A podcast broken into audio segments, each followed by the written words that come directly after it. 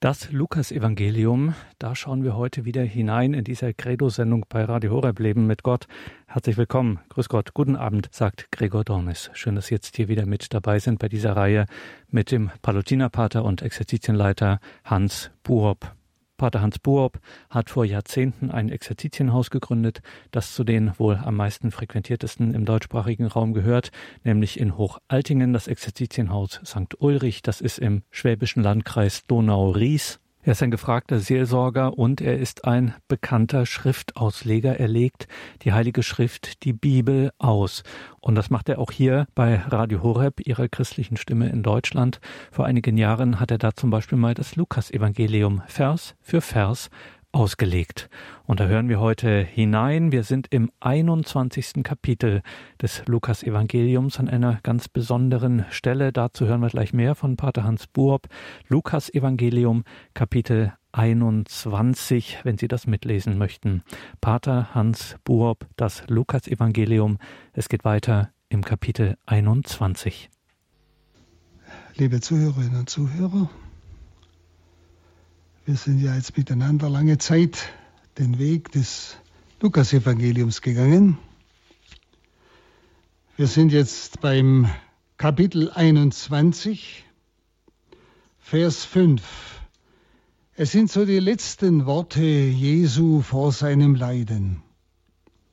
Es heißt hier, als einige darüber sprachen, dass der Tempel mit schönen Steinen und Weihegeschenken geschmückt sei, sagte Jesus, es wird eine Zeit kommen, da wird von allem, was ihr hier seht, kein Stein auf dem anderen bleiben. Alles wird niedergerissen werden. Sie erinnern sich, Jesus ist von Galiläa dann über Jericho heraufgekommen nach Jerusalem, ist eingeritten auf dem Esel jeden Tag in den Tempel gegangen, um mit den Menschen zu sprechen, zu verkünden. Es waren so seine letzten Verkündigungen. Und am Schluss seines Lebens eigentlich sagt man ja noch das Wichtigste. Er hat seine Leute schon bereits schon vorbereitet auf die Zukunft hin. Er spricht nämlich jetzt über das, was kommen wird. Er spricht über die Zeit, wir haben das das letzte Mal schon gesehen, über die Zeit der Kirche. Das heißt, die Zeit zwischen seiner ersten Ankunft, in seiner Menschwerdung, bis zu seinem Tod und zur Himmelfahrt, und seiner zweiten Ankunft in Herrlichkeit, seiner Ankunft zum Gericht eventuell. Und so stehen die jetzt, die Leute, die Jünger, vor, wieder vor dem Tempel und sie sehen, wie herrlich der geworden ist. Sie müssen denken, Herodes der Große hat schon zig Jahre an diesem Tempel gebaut. Er wollte den Juden einen Gefallen machen, hat den alten Tempel, der sehr klein war, abgerissen, um einen großen, wunderbaren Tempel zu bauen, der allerdings zur Zeit Jesu noch nicht fertig war. Er wurde erst vier Jahre vor dem Jahr 70 fertig und im Jahr 70 durch Titus, von dem Jesus nachher noch spricht, wieder zerstört. Also aber das, was schon fertig war, das war wunderbar. Es war also ein herrlich geschmückter Tempel. Jesus benutzt nun dieses Staunen seiner Jünger, aber auch der Leute, die bei ihm waren, dieses Staunen vor diesem herrlichen Tempel, um ihnen etwas sehr Entscheidendes zu sagen. Nämlich, er spricht jetzt prophetisch. Er nimmt diesen Begriff des Tempels, aber im übertragenen Sinn. Sie sehen den äußeren Tempel in Jerusalem. Er aber spricht jetzt vom Reich Gottes, und zwar vom Reich Gottes in der Zukunft. Er sagt, das alles, was ihr hier seht, nämlich dieser äußere Tempel, wird zerstört werden. Er sagt ja hier, kein Stein wird auf dem anderen bleiben. Alles wird niedergerissen werden. Und da fragen ihn die Leute, ja wann wird das geschehen? Und zweitens, welche Zeichen gehen dieser Zerstörung voraus? Also sie sind erschrocken und wollen wissen, wann das geschehen wird. Nun, Jesus gibt auf die erste Frage keine Antwort, wann das sein wird. Daran erkennen sie schon, er hätte sagen können im Jahr 70 durch den Kaisersohn Titus, der ganz Jerusalem und den Tempel zerstört. Er hat auf diese Frage des Wann keine Antwort gegeben, weil es ihm nicht einfach um diese äußere Zerstörung des Tempels geht, sondern er spricht von einem anderen Tempel. Er gibt deshalb nur eine Antwort auf die zweite Frage. Welche Zeichen gehen der Zerstörung des Tempels voraus? Es ist ja Gottes Wort, was er hier sagt. Und Gottes Wort will ja nicht einfach nur wie soll ich sagen, etwas Natürliches schildern und vielleicht auch eine geschichtliche Begebenheit schildern, sondern Gottes Wort will uns etwas offenbaren, was wir aus uns selbst nicht wissen können. Also er will jetzt uns, Sie und mich ansprechen. Es ist ja sein Wort jetzt. Ist ja nicht ein Wort Gottes, das er damals zu diesen Leuten gesagt hat und wir sind gleichsam so die Zuhörer, was er denen erzählt hat. Nein, als Gottes Wort spricht das jetzt zu uns. Und wir merken ja an, der Frage, an diesem Ausklammern der ersten Frage, wann das geschehen wird, dass es sich nicht um diese geschichtliche Zerstörung des Tempels in Jerusalem geht, nur geht, sondern es geht um einen ganz anderen Tempel, um eine ganz andere Zerstörung der bestimmte Zeichen vorausgehen werden, an denen wir's, wir heute zu jedem Jahrhundert erkennen können. Er will uns also Tieferes ausdrücken. Er will, wie gesagt, Sie und mich ansprechen jetzt. Der Tempel ist für Jesus zuerst einmal ein Bild für sich selber. Sie erinnern sich an das andere Wort? Reiß diesen Tempel nieder und in drei Tagen baue ich ihn wieder auf. Und es heißt, er sagte es vom Tempel seines Leibes. Nämlich, dass er nach drei Tagen, nämlich an Ostern, in der Auferstehung diesen Tempel wieder aufbaute. Sie spüren, Jesus spricht also gleichsam von diesem Tempel. Erstens einmal von sich selber. Und zweitens natürlich meint er sich selber auch im Sinne der Kirche, des fortlebenden Christus. Das ist ja auch er selber. Die Kirche ist dieser Tempel. Der Tempel des alten Bundes ist ein Bild für das Geheimnis der Kirche, für diesen Tempel Gottes. Darum spricht ja Paulus auch sogar von uns selber Ihr seid der Tempel Gottes. Ja? Ihr, wir, diese Kirche. Also er spricht praktisch von der Kirche in der Geschichte. Und da müssen wir mal genau hinhören, denn mir scheint gerade auch diese, scheinen diese letzten Worte Jesu sehr akut zu sein, was nicht heißt, morgen, übermorgen geschieht das, aber wir, mir scheint es, wir sind in einer entscheidenden Phase der Geschichte, ohne es zu übertreiben. Nicht? Und deshalb müssen wir genau hinhören, was sagt Jesus uns, die wir ihm zuhören jetzt und die wir uns entschieden haben oder entscheiden wollen für ihn. Was sagt er uns? Nicht?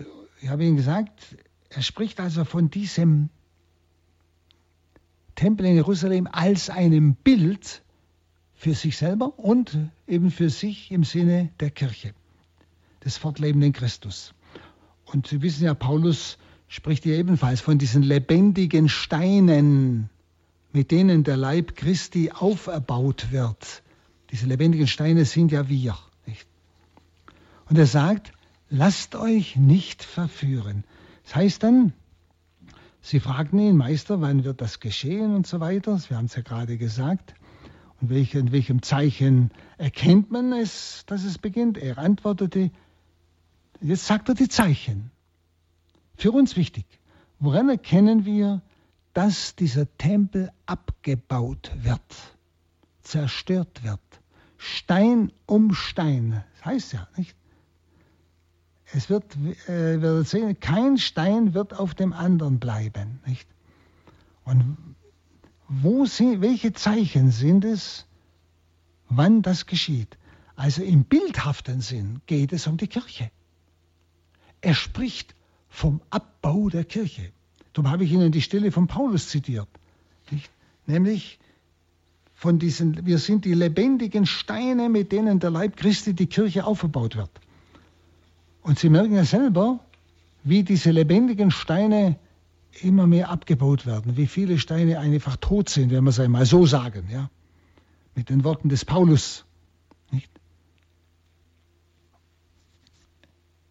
Und Sie, wenn Sie an die geheime Offenbarung einmal denken, wenn Sie sie kennen, und wäre gut, sie zu lesen, dann werden Sie dort finden, dass es eine Zeit kommt, in der man den Eindruck hat, dass dieser Tempel, die Kirche, ganz abgebaut ist. Dass nichts mehr da ist. Scheinbar. Nicht? Also eine Zeit, die, Apokalypse spricht von einer Zeit des großen Abfalls. Das heißt, wo Stein um Stein von dieser Kirche abgetragen wird. Diese Steine sind wir. Und deshalb sagt er, Zeichen dafür ist, lasst euch nicht verführen. Gebt acht, dass man euch nicht irreführt denn viele werden unter meinem Namen auftreten und sagen, ich bin es. Und die Zeit ist da. Lauft ihnen nicht nach. Das ist das eine Zeichen, das er nennt. Und wissen Sie, je größer die Ungeduld auf das Kommen des Herrn ist, umso größer ist die Leichtgläubigkeit.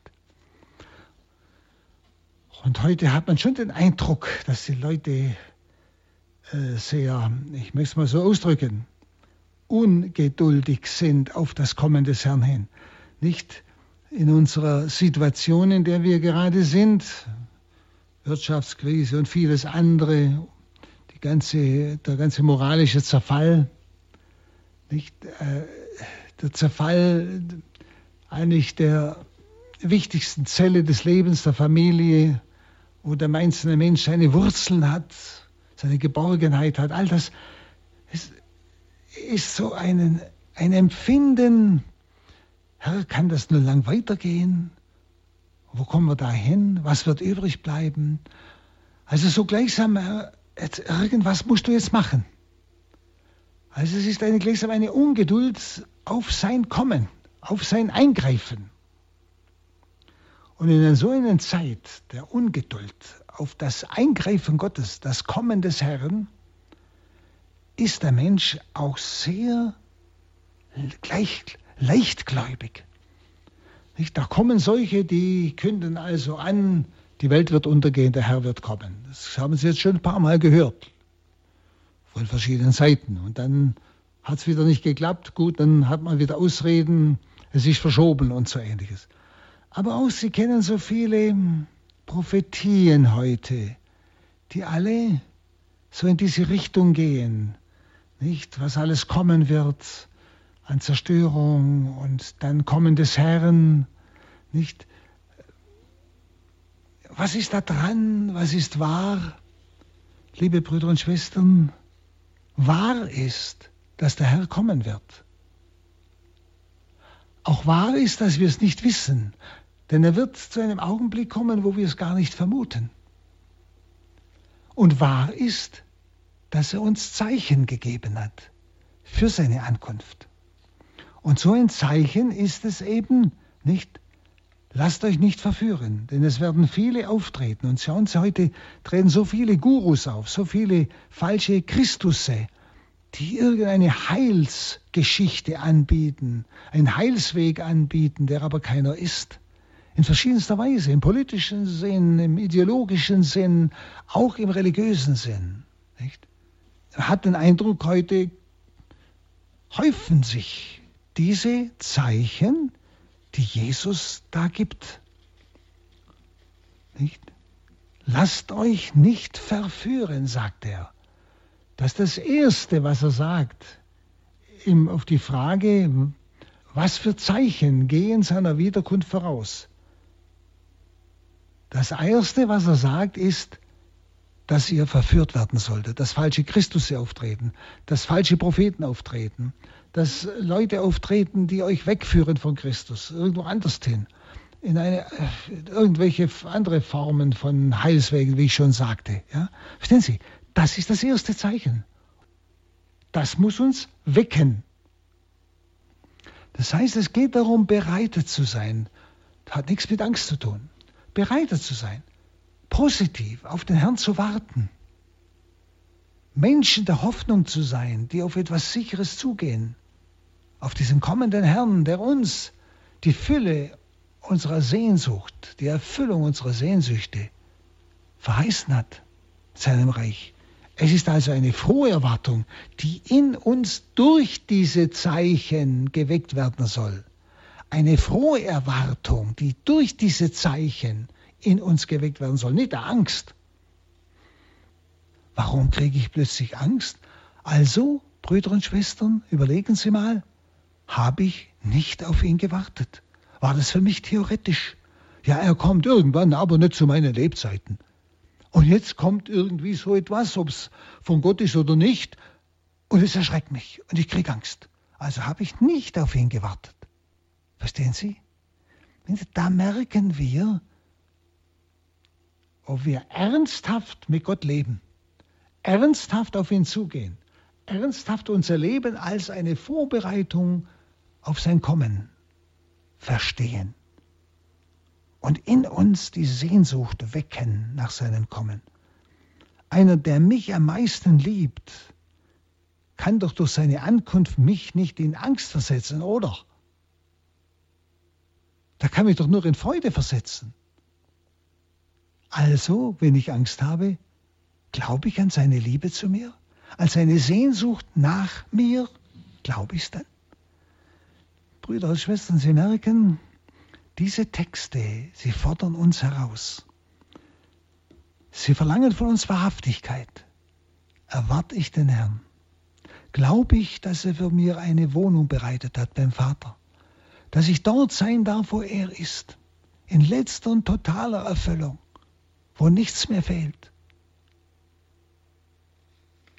Also schauen wir in unsere Umgebung.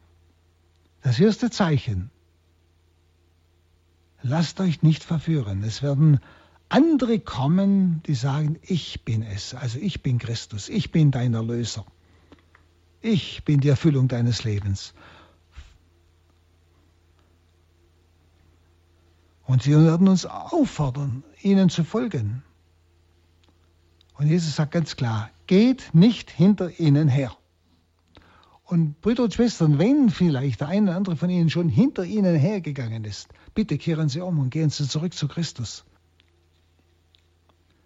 Also die Verführung wird eben ein Zeichen sein, dass Stein um Stein der Kirche abgetragen wird, nämlich dieses Tempels. Dass Stein um Stein abgetragen wird. Vielleicht bis zu dem Augenblick, wo es so aussieht, als wäre dieser Tempel, die Kirche ganz zerstört. Wie es der Apokalypse heißt. Es sieht so aus, ist aber nicht so. Denn Jesus hat die Verheißung gegeben, die Pforten der Hölle werden sie nicht überwältigen.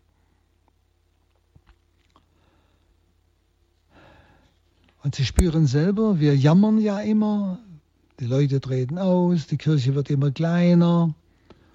Ach, wissen Sie, wenn sie besteht aus lebendigen Steinen, aus glaubenden Menschen, die Krise der Kirche, dieser Abbau der Steine, ist eine Glaubenskrise und nicht eine äh, Strukturkrise, sondern eine Glaubenskrise.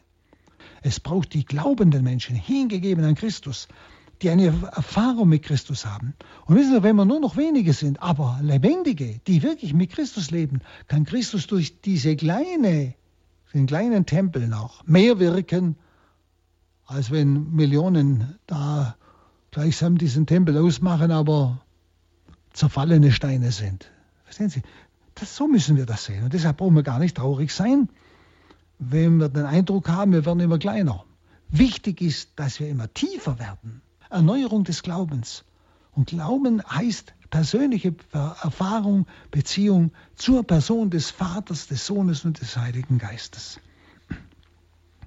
Dann gibt Jesus für diese Zeit noch andere Zeichen an, nämlich und wenn ihr von Kriegen und Unruhen hört, lasst euch dadurch nicht erschrecken. Denn das muss als erstes geschehen. Das muss, ein Muss, ein göttliches Muss, als erstes geschehen. Aber das Ende kommt noch nicht sofort. Also er gibt diese Zeichen weiter an. Das erste war ja diese Verführung. Und die haben ja ganz dicke. Ich glaube, da, das merkt jeder von ihnen. Aber das nächste Zeichen, Kriege, haben wir doch. Seit dem letzten, seit dem Zweiten Weltkrieg hat es ja schon über 100 Kriege auf der Welt gegeben. Die haben wir schon gar nicht mehr wahrgenommen. Nicht? Kriege, Aufstände, gucken Sie doch einmal. Aufstände, wohin die Völker aufstehen, sogar im Volk selber Aufstände, gegeneinander. Aber Jesus sagt, auch das ist ein Zeichen. Wenn Sie uns so massiv hat es in der Geschichte noch nicht gegeben. So massiv und so vielfältig und so überall, wo Sie hinschauen. Nicht? Aber Jesus sagt, all diese Zeichen, das ist noch nicht das Ende, sondern es sind nur Zeichen für den Zustand des Tempels. Es sind Zeichen für den Zustand des Tempels, die Kirche. Also diese Zeichen sind da, der Zustand des Tempels ist uns auch bewusst.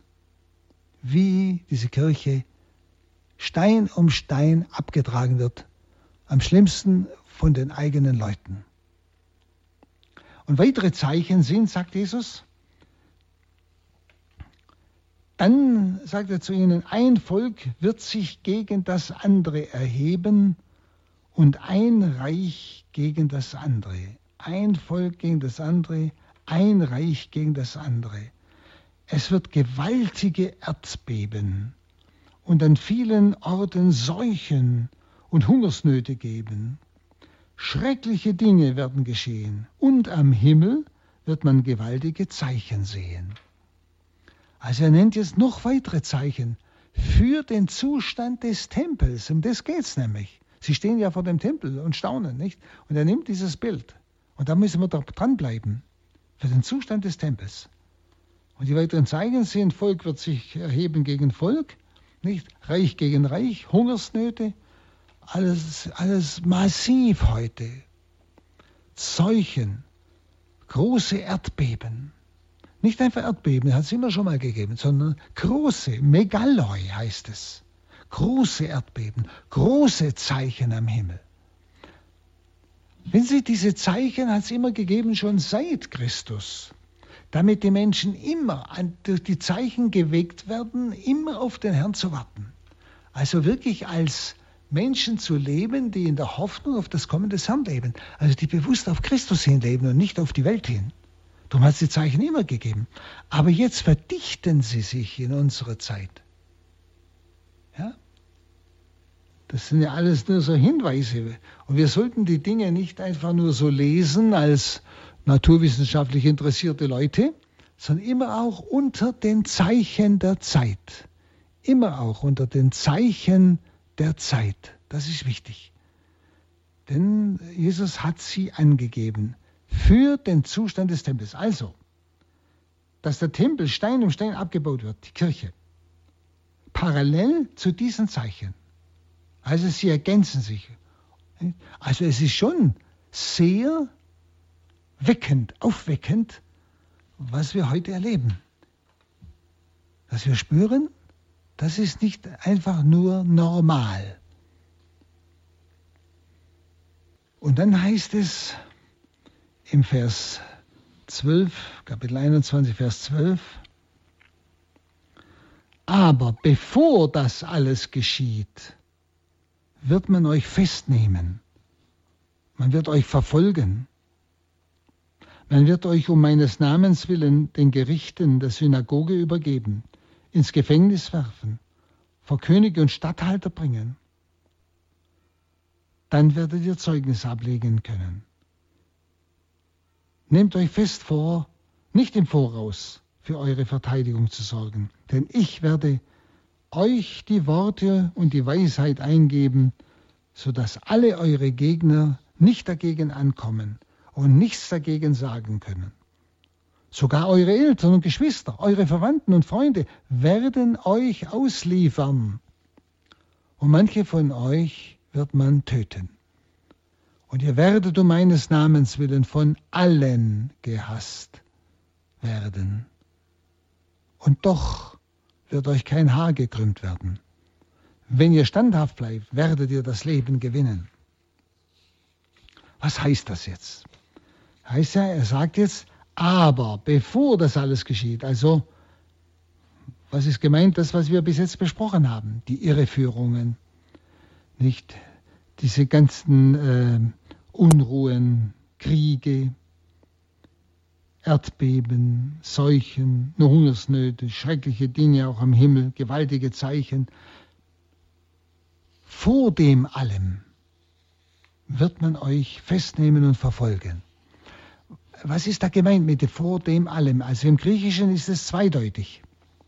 Vor dem allem kann zeitlich sein. Also davor liegt die Verfolgung. Gut, wenn Sie denken, das könnte ganz konkret sein, äh, im letzten Jahrhundert, im letzten Jahrhundert, 1900 bis 2000, haben wir ja mehr Märtyrer als die 1900 Jahre vorher zusammen. Das heißt also, diesen ganzen schrecklichen Zeichen, die wir heute so erleben, geht diese Verfolgung, die Christenverfolgung voraus. Und sie ist auch heute auf der ganzen Welt unwahrscheinlich massiv. Und zwar vor allem die Verfolgung der Katholiken. Überall. Nicht? Also es kann zeitlich sein, es kann aber auch im Sinn der Rangordnung sein. Also das heißt, das Schlimmste von allem ist die Verfolgung, die Christenverfolgung. Nicht? Also beides kann sein. Und beides haben wir eigentlich auch konkret auf der Hand. Nicht? Also die treu sind, werden diese Verfolgung erleben. Sie werden verfolgt Sie werden vor Könige und Statthalter geführt, um Christi willen. Nicht aus irgendeinen anderen Gründen, um Christi willen. Und unsere Mitchristen, die so verfolgt werden, erleiden furchtbare Dinge. Also ist eine Rat entweder Rangordnung oder vor allem, aber ich denke, es hat auch eine Rangordnung, nämlich die Verfolgung. Das ist von der Rangordnung her wohl das Schwerste und Schlimmste das wir ja heute unwahrscheinlich erleben. Ne? Aber der Herr sagt, das wird alles geschehen euch zum Zeugnis. Das heißt, er gibt uns damit Möglichkeit, vor Leuten Zeugnis zu geben, vor die wir nicht gekommen wären. Er nennt hier Synagoge, er nennt hier Gerichte, Gefängnisse, Könige, Statthalter und so weiter. Wir müssen das auf unsere Zeit übersetzen. Wie hat mancher, mancher Tyrann, auch jetzt im Kleinen, im Sinne derer, die die Leute bewachen und quälen, oft schon zur Umkehr gefunden, weil sie diese Treue der Christen erlebt haben, die sie so schändlich misshandelt haben. Und Jesus sagt, ihr braucht euch nicht vorbereiten auf diese schlimmste Weise. Das der Zeichen, dass ja das Ende nahe ist. Der Herr selbst gibt ihnen Mund und Weisheit. Er selbst verteidigt sich in ihnen, denn er ist der Verfolgte. Denken Sie an Paulus, nicht vor Damaskus, wo Jesus sagt, Saul, Saul, warum verfolgst du mich? Und er hat ja die Gemeinde des Herrn verfolgt, die Christen. Warum verfolgst du mich? Er ist in uns verfolgt. Wenn sie und getötet werden, heißt heute bei uns in unseren Breiten mundtot gemacht werden. Auch eine Form von getötet werden. Man wird einsam, sogar in der eigenen Familie, als Glaubender. Das sind alles Dinge, die Menschen heute erleben, die gerade auch junge Menschen heute erleben, nicht? die Christus gefunden haben und nicht mehr verstanden werden. Und es heißt dann noch, sie werden von allen gehasst werden. Der heilige Paulus drückt sich wörtlich genauso aus. Sie werden von allen gehasst werden. Ich glaube, wir dürfen uns gar nicht wundern, wenn wir das selber auch erleben. Und zwar um Christi willen, nicht weil wir vielleicht Dummheiten machen oder sonst was. Nein, um Christi willen, weil wir zu Christus stehen und zu Christus halten, werden wir gehasst. Das alles erleben wir. Sie, ich sage Ihnen das nicht irgendwie so, äh, um Ihnen Angst zu machen oder traurig, gar, gar nicht, sondern es sind Zeichen, die uns wachrufen, nicht die uns unsicher machen sollen. Deshalb sagt sie ja Jesus. Und deshalb äh, ist es auch wichtig, sie genau anzuschauen. Er will uns nicht verunsichern, sondern im Gegenteil. Er will uns die innere Sicherheit geben, dass wir sagen, wir sind nicht die Letzten der Mohikaner, die noch glauben. Und wenn wir zum Papst stehen, wir sind nicht die, die letzten Spinner oder so etwas, sondern wir sind mit Christus auf dem Weg. Und wir wissen, es ist diese Zeit, eine Zeit der Zeichen, die der Herr gibt für sein Kommen. Wir sollen uns also ausrichten auf ihn und sollten eigentlich in uns die Sehnsucht wecken nach dem Heil all dieser Menschen. Nicht sie verurteilen, nicht sie verurteilen, sondern sie wirklich vor Gott bringen im Gebet. Und Gebet ist eine Allmachtsweise, wo wir hineingreifen, auch in die Herzen der Menschen, durch den Geist Gottes. Aber wir müssen es als Zeichen sehen. Und dann haben wir nicht Angst, kommen nicht durcheinander, werden nicht unsicher, sondern wir gehen den Weg weiter. Wir wissen, aha, Herr, du bist im Kommen. Und in Vers 18 heißt es dann, und doch wird euch kein Haar gekrümmt werden. Das ist wunderschön. Also trotz allem haben wir die sichere Zusage, dass kein Haar auf dem Kopf verloren geht. Was will das bedeuten? Wenn ich ein Haar verliere, das, das spüre ich gar nicht. Das ist kein Schmerz oder sonst etwas. Und Haar, das ist eigentlich etwas, was Nettes, aber nicht wesentlich. Nicht? Also, auch wenn Sie mir, das will Jesus sagen, wenn Sie mir Ehre und guten Namen nehmen, weil ich zu Christus stehe. Also wenn Sie mich einfach dadurch schlecht machen oder verachten oder für dumm verkaufen, wenn Sie mir Ehre und guten Namen nehmen, sogar vielleicht sogar das Leben nehmen, also mich, würde man sagen, mundtot machen wollen. Sie können mir nicht einmal das Nebensächlichste rauben, das Haar. Und geschweige das Wichtigste können Sie mir gar nicht rauben. Christus. Mein Anfang und mein Ende. Mein Ziel, mein Inhalt, die Wurzel meines Glücks und meines Lebens und die Erfüllung aller meiner Sehnsucht. Das können Sie mir nicht rauben. Und dann heißt es im Vers 19, also wenn ihr standhaft bleibt, werdet ihr das Leben gewinnen. Das heißt wörtlich im Griechischen, wenn wir unter der Last ausharren. Also äh, Jesus nennt schon ganz konkret Last. All das, was da auf die Glaubenden zukommt, so an diesem Ende vor seinem Kommen, wenn wir unter der Last ausharren, werden wir Psychäen im Griechen das Leben besitzen, also die ganze Fülle des Lebens besitzen. Er will uns also sagen, keine Angst. Wir verlieren nichts vom ewigen Besitz. Wir sind und bleiben Erben und Miterben Christi. Etwas Wunderbares. Also Sie merken,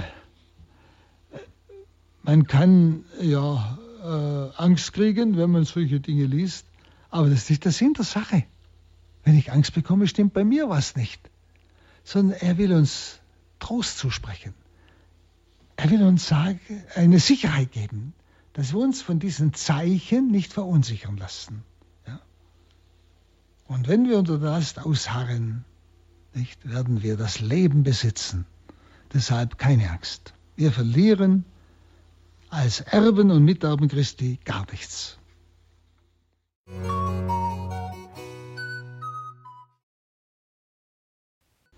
Schauen wir nun auf den Vers 20 und folgende.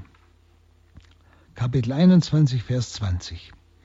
Wenn ihr aber seht, dass Jerusalem von einem Heer eingeschlossen wird, dann könnt ihr daran erkennen, dass die Stadt bald verwüstet wird. Dann sollen die Bewohner von Judäa in die Berge fliehen. Und wer in der Stadt ist, soll sie verlassen. Und wer auf dem Land ist, soll nicht in die Stadt gehen. Denn das sind die Tage der Vergeltung, an denen alles in Erfüllung gehen soll, was in der Schrift steht. Wehe den Frauen, die in jenen Tagen schwanger sind oder ein Kind stillen, denn eine große Not wird über das Land hereinbrechen. Der Zorn Gottes wird über dieses Volk kommen. Da mit scharfem, mit scharfem Schwert wird man sie erschlagen. Als Gefangene wird man sie in alle Länder verschleppen. Und Jerusalem wird von den Heiden zertreten werden, bis die Zeiten der Heiden sich erfüllen. Was sagt er da? Also Jesus spricht jetzt hier ganz konkret von der Zerstörung Jerusalems im Jahre 70 nach Christus. In der Zeit vorher haben sich die Leute in Jerusalem wieder aufgelehnt gegen die römische Besatzung. Und dann äh, wurde der Kaisersohn Titus geschickt, der die ganze Stadt gleichsam eingenommen hat. Das heißt, er hat alles abschlagen lassen, was an Bäumen in der Gegend war, um gleichsam so Rampen zu bauen an die Stadtmauer, um dann über die Rampen in die Stadt einzubrechen.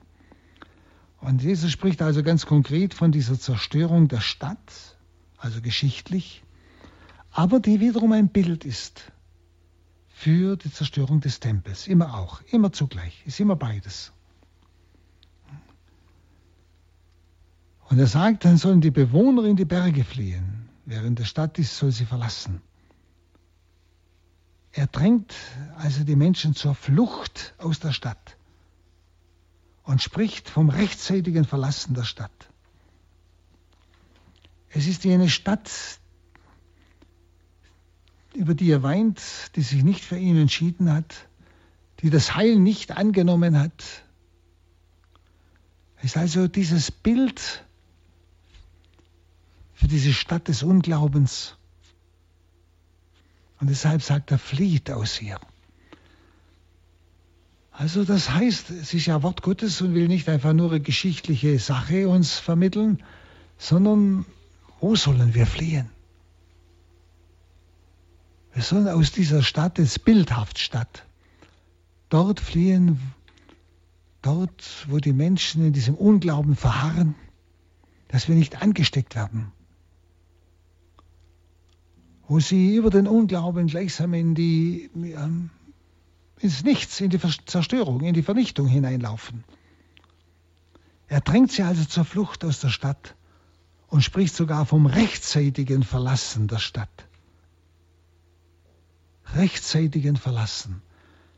Und Sie merken ja selber, wie ansteckend diese Irrlehren sind, von denen Jesus gesprochen hat. Sie werden euch irreführen, sie werden falsche Lehren bringen, falsche Propheten werden auftreten, nicht? Und so weiter. Das heißt, wir sollen rechtzeitig diese Atmosphäre des Unglaubens und des Irrglaubens verlassen, um nicht angesteckt zu werden. Das müssen wir jetzt, jeder muss das selber bei sich jetzt bedenken, was heißt das für mich? Und Sie, wenn ich mich zu viel mit diesen, mit diesen New Age und mit Esoterik und so weiter immer mehr befasse und befasse, dann werden Sie merken, mit der Zeit steckt das irgendwie an. Und deshalb sagt er, rechtzeitig verlassen, um nicht vom Negativen angesteckt zu werden und das Wahre, die Wahrheit zu verlieren. Und er sagt dann, den, äh, sie sollen in die Berge fliehen. Ist auch ein interessantes Wort. Die Berge spielen ja immer eine große Rolle, überall in der Heiligen Schrift. Denken Sie an Berg Sinai, Berg Moria, wo der Tempel stand und so weiter. Das sind Berge oder Jesus geht auf den Berg, um zu beten. Berg ist immer ja, äh, ein Ausdruck der Nähe Gottes. Im Berg bin ich dem Himmel näher. Sollen die Berge fliehen, also in die Nähe Gottes.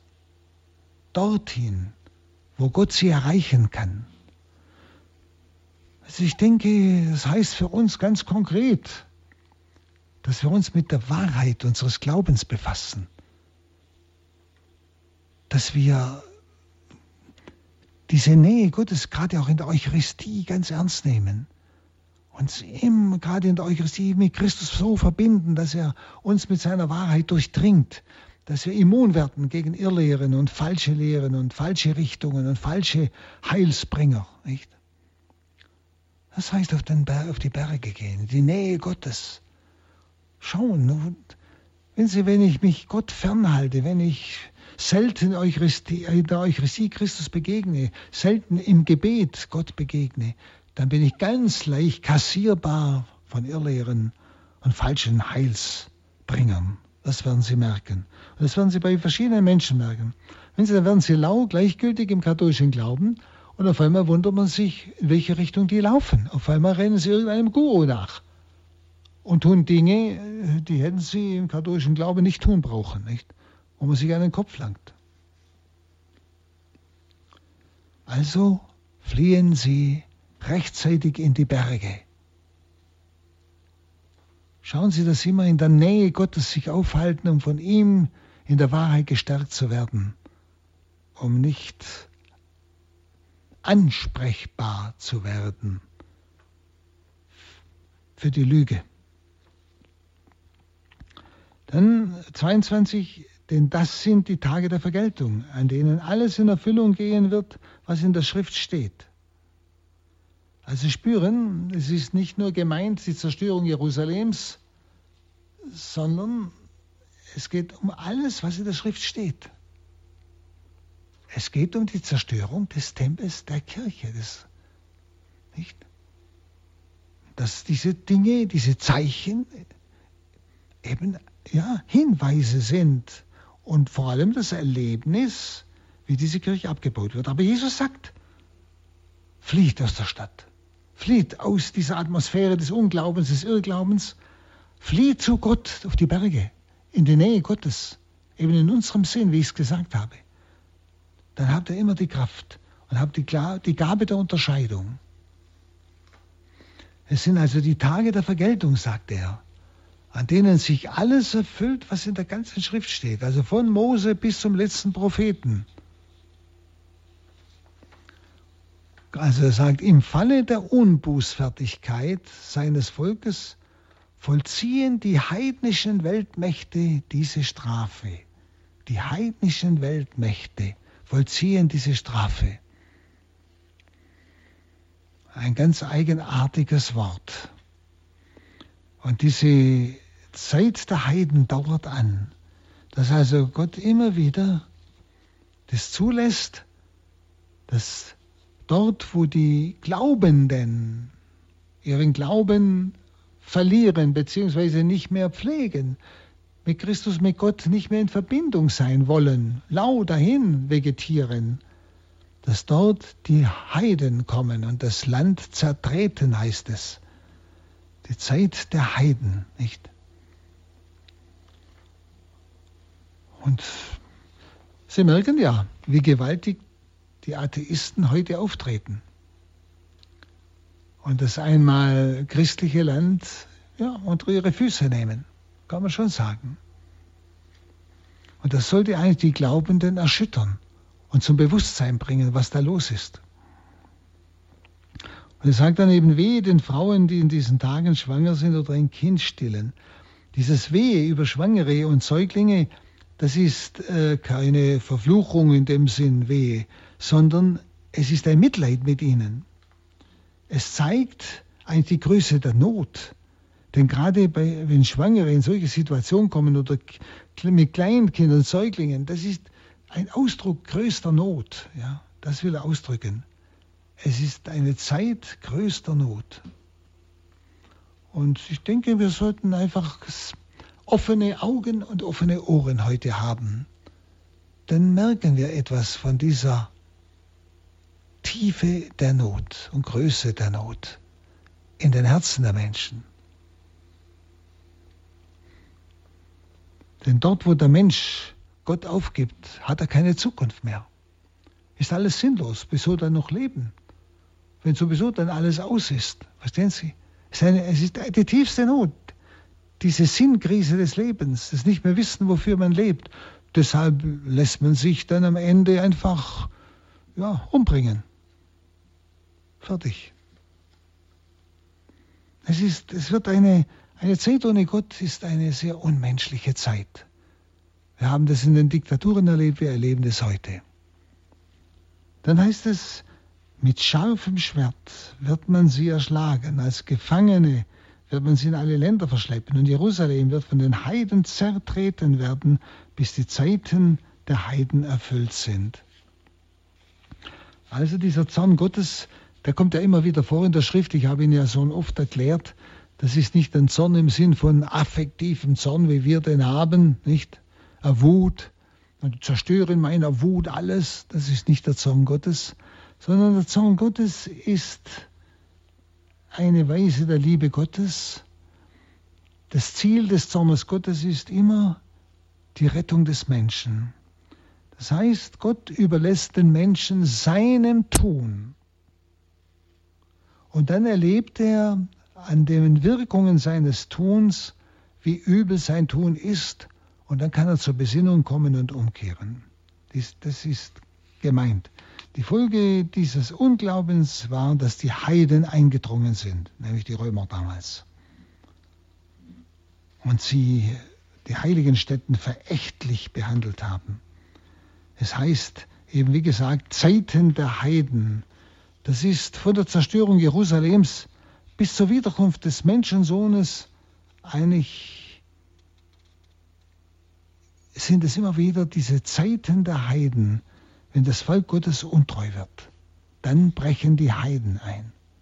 Also es bricht das Heidentum auf. Ich meine, Sie haben es ja in Deutschland nicht. Wir haben ja einen unheimlich großen Teil und nur noch einen kleinen Teil von Christen und die meisten sind ohne Konfession, wie man so sagt. Ein großer Teil, nicht zig Millionen. Das heißt, es ist die Zeit der Heiden die eigentlich dann die Glaubenden wieder wecken müsste.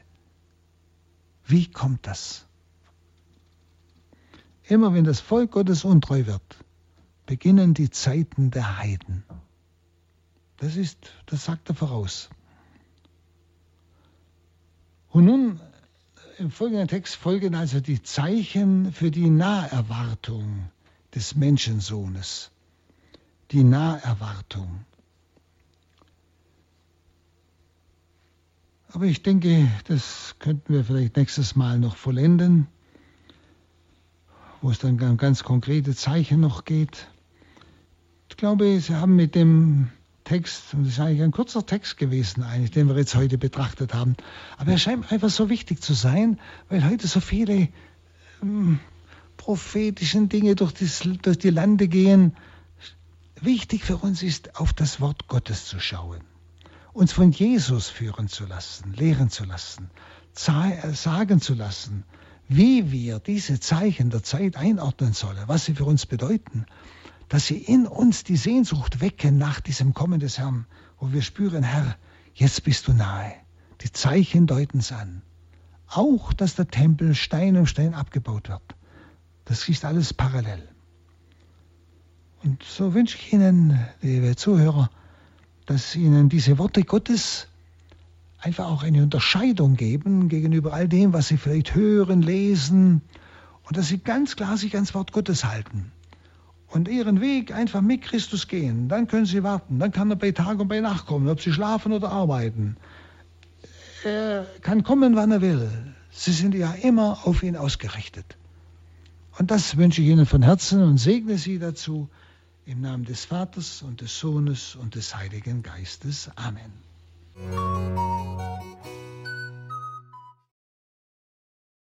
In der heutigen Credo-Sendung bei Radio Horeb, Ihrer christlichen Stimme in Deutschland, hörten Sie wieder den Schriftausleger, den Exerzitienleiter und Seelsorger Palotiner Pater Hans Buob aus dem Exerzitienhaus St. Ulrich in Hochaltingen. Das ist im schwäbischen Landkreis Donau-Ries und das haben wir natürlich, dieses Exerzitienhaus St. Ulrich, selbstverständlich verlinkt in den Details zu dieser Sendung im Tagesprogramm auf horeb.org. Neben der Sendung einfach auf Details gehen und dann können Sie dem Link folgen in die diesen Details zur Sendung im Tagesprogramm auf horeb.org und kommen zum Programm des Exerzitienhauses St. Ulrich in Hochaltingen. Danke Ihnen allen fürs Dabeisein. Danke für Ihre Verbundenheit mit Radio Horeb und Radio Maria. Ihr Gebet, Ihre Spende, Ihr Opfer macht es möglich, dass wir hier auf Sendung gehen, dass wir hier als Gebetsgemeinschaft miteinander und füreinander vor Gott einstehen. Gerade nach der materiellen Seite muss man immer wieder betonen, gibt es keine anderen Einnahmen als Ihre Spenden. Danke allen, die sich an diesem Werk beteiligen. Danke Ihnen allen, die Sie so für uns beten und opfern. Vergelt's Gott. Hier folgt jetzt um 21.30 Uhr die Reihe Nachgehört. Einen gesegneten Abend und eine behütete Nacht wünscht ihr Gregor Dornis.